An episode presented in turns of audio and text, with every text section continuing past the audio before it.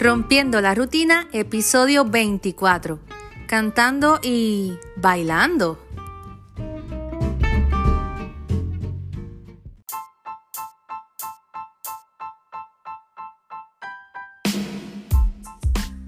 Hola a todos, bienvenidos a un nuevo episodio. Les saluda con muchísimo cariño Aleida y el episodio de hoy va a ser como una pequeña continuación, aunque hablando de aspectos diferentes, del episodio anterior. Cantando y bailando, así mismo, con signos de interrogación. Hmm. Los que me conocen de toda la vida, bueno, no necesariamente de toda la vida, los que me conocen bien, sabrán que bailar no es una de mis actividades favoritas. Yo realmente tengo que estar con ganas de bailar.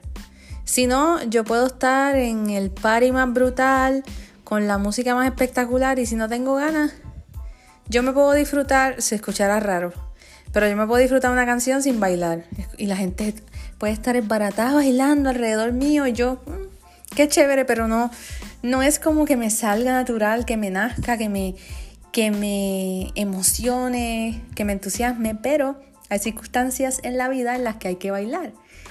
Y una de esas es estando en los coros.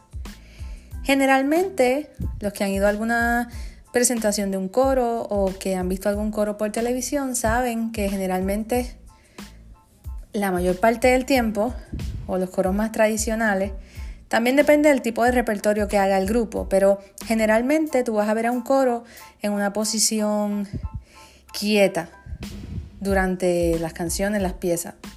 Pero hay algunos momentos en los que eso cambia.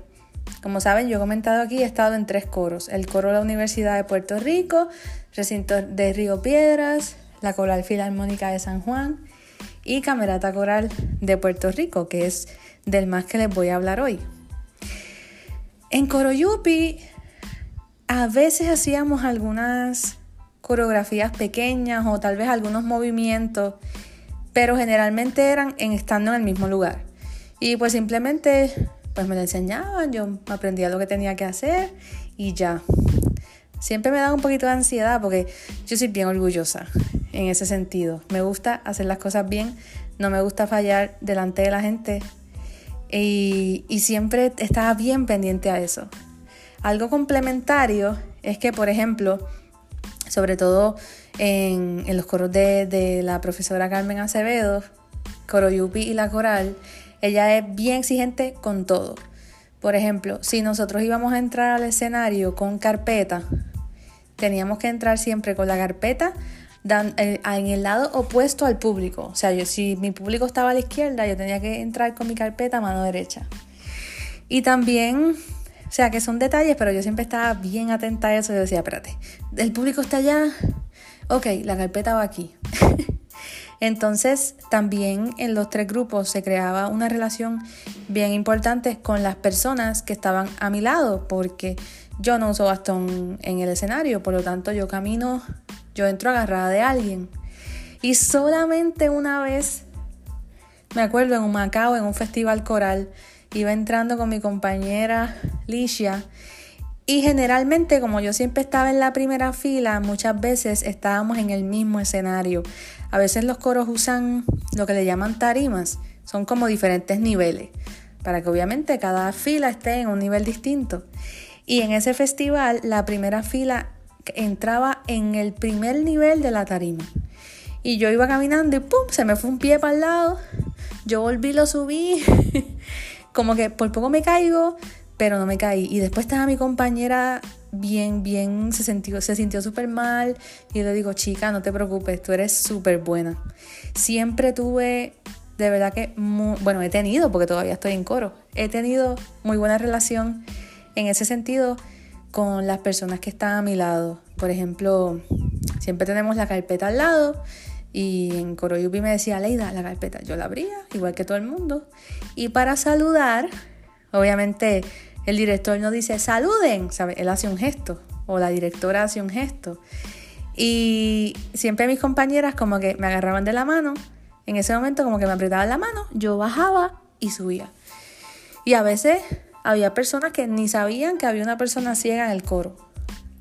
A menos que nosotros entráramos con el telón abierto o entráramos, ¿sabes? Que ahí era obvio porque, porque yo iba a caminar agarrada de una persona, así veo.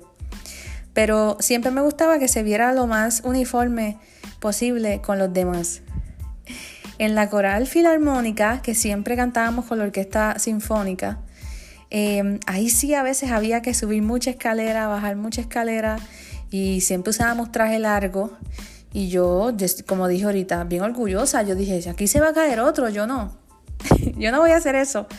Y siempre yo iba con mi calma, con mis compañeras, bajando o subiendo, fuera cual fuera el caso. Y siempre eso se ensayaba, pero realmente todo ese tipo de, de movimientos siempre me daba como un poquito de, de, ansiedad, pero yo pensando en, no, me voy a caer, no me voy a caer, no me va a pasar nada. Pero son buenas experiencias y siempre es lo bonito y una de las mayores satisfacciones que yo me he llevado siempre de los coros es ese compañerismo, esa unidad que se forma. Nunca me pasó ni me ha pasado que tuviera alguien al lado o que alguien dijera, no, yo no quiero cantar al lado de Aleida para no, no acompañarla o, lo que sea. A lo mejor me, me oían por otras cosas, pero no, de verdad que nunca me pasó. Y realmente es una de las cosas que amo de los coros.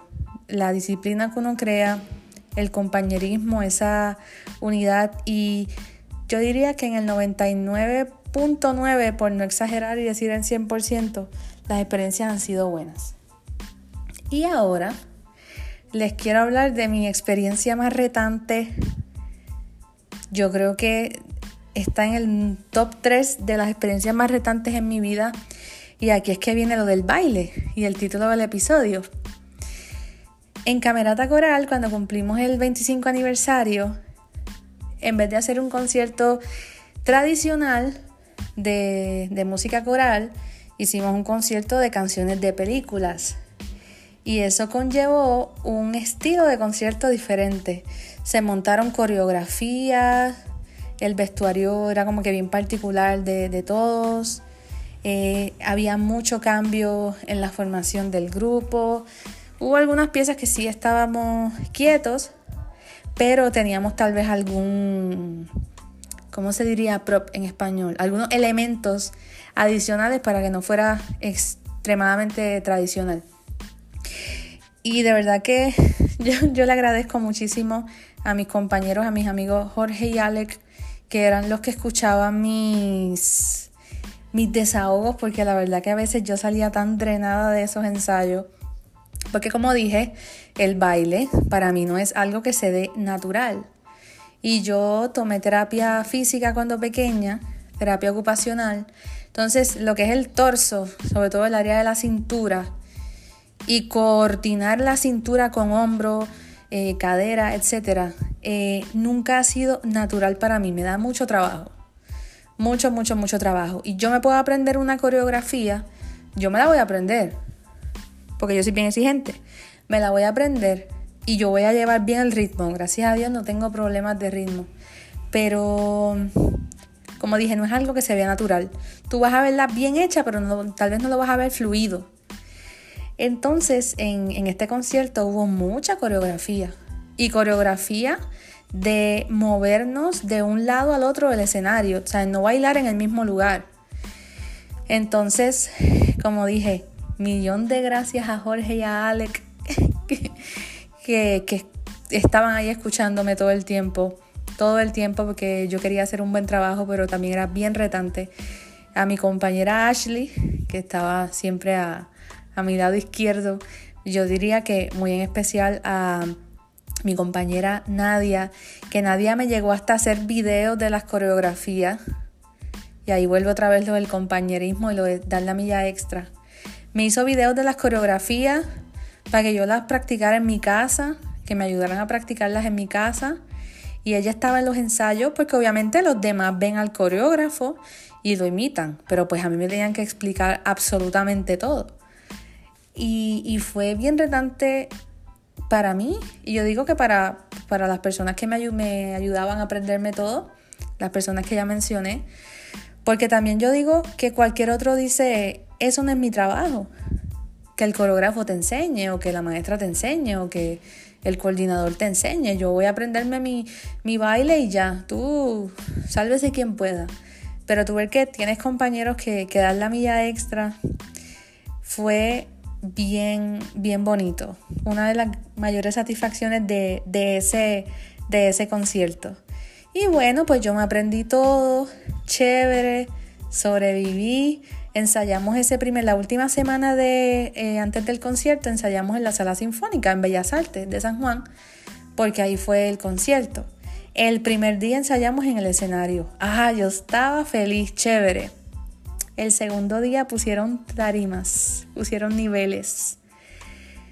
Y cuando llegamos, yo llegué con, con Jorge al, al teatro, a la sala, y él me dice, Aleida, pusieron niveles.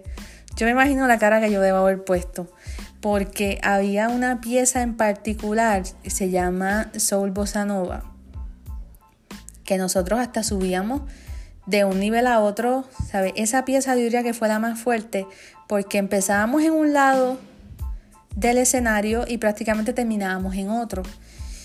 Y practicar eso, o sea, y era fuerte, a veces girando de espalda. Ahí yo tenía como que mucha coordinación con las compañeras que ya mencioné, que estaban ahí, ahí, ahí, ahí. Pero esa, esa, esa parte en específico yo diría que fue la más retante. Porque hacer una coreografía en el mismo lugar, pues bueno, Ah, tal vez puedo sentirme un poco insegura de, saber si, si, las personas están a mi lado o, lo que sea, si está todo bien, pero ese movimiento absoluto de ir un lado, de un lado al otro me daba mucho, mucho, mucho estrés. Ya cuando pasó, pues yo amé el concierto y bien feliz, pero sí tuve momentos de, mucha, mucha, mucha, mucha ansiedad, porque es algo que no es natural para mí. Pero al final de todo, yo no le dije que no a nada. No, me gusta asumir los retos, aunque como dije, si me ponen a escoger entre bailar, no sé, bailar y cantar, obviamente cantar. Pero yo tal vez pondría bailar en el, en el, en el fondo de, de, las cosas que más me gustan. Pero como dije, asumí el reto, las personas que estaban a mi alrededor también asumieron ese reto grandísimo y, salió súper bien. Ay, yo fui con tacos, con tacones. Claro, te, fui con unos que, como decimos en Puerto Rico, los tenía domados ya, porque eran de esos zapatos que tú has usado mucho, mucho, mucho y yo digo que uno puede hasta correr con ellos. Pues así fue. Y no me pasó nada, no me caí, y yo digo que si hasta, hasta si alguien no, se fijó mucho, tal vez ni cuenta se habría dado que había una chica con discapacidad visual en el concierto. Y me siento satisfecha de poder hacer esas cosas que aunque, como digo, no me, no me encantan, pero son parte de lo, que, de lo que me toca hacer, por ejemplo, como parte de un grupo. Y tal vez si yo hubiera sido otra persona decía, ay no, a mí no me gusta bailar, esto es bien fuerte yo no lo voy a hacer. No lo voy a hacer. Pero yo digo que si uno tiene la voluntad, la disciplina y uno se enfoca y al final uno disfruta lo que uno hace, que en mi caso pues es cantar, y si uno tiene ese entorno, ese apoyo necesario que yo tuve, porque si yo no hubiera contado con el ejemplo que, como por ejemplo dijo ahorita, con los videos que me hizo mi compañera, y, otras ayudas que yo tuve de, de, ella, mucha cooperación, muchísima. Seguramente yo, yo no habría sacado ese concierto, no habría, no habría participado, no habría podido participar, punto. Porque tuve tanta colaboración, tanta ayuda y, con, y con, entusiasmo y disciplina. No, Aleida, así, así, no, así no, de, tal forma. Y de verdad que fue bien especial. Así que a veces se nos presentan retos en la vida que que uno dice, lo podré hacer, lo podré realizar. Y como dije, con disciplina. Y si al final es algo que uno quiere hacer realmente, pues, pues hay que tirar para adelante, echar para adelante, hacerlo, tirarse de pecho, disfrutarlo al final de todo. Porque a lo mejor son experiencias que son únicas en la vida. Y tal vez yo hubiera dicho, bueno, pues no voy a participar en el concierto, vuelvo después. Yo estoy segura que me hubiera arrepentido de no participar porque fue algo diferente, algo retante y que lo hice igual que todos mis compañeros que pueden ver. Y yo digo que uno no se puede poner límites, uno no se puede poner barreras. Obviamente uno sabe que hay cosas que no puede hacer, qué sé yo, tirarse un trapecio.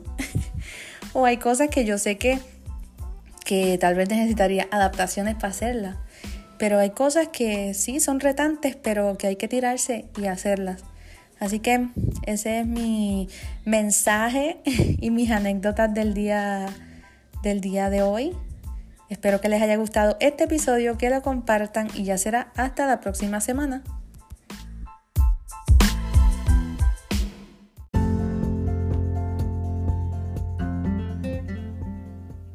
Gracias por haber escuchado este episodio. Busquen Rompiendo la Rutina en su plataforma de podcast favorita y suscríbanse para que así no se pierdan ningún episodio. Si tienen alguna sugerencia, pregunta o comentario, pueden enviarme un correo electrónico a rompiendo la rutina podcast. También me encuentran en Facebook como Aleida María Oficial y en Twitter e Instagram como Aleida-oficial.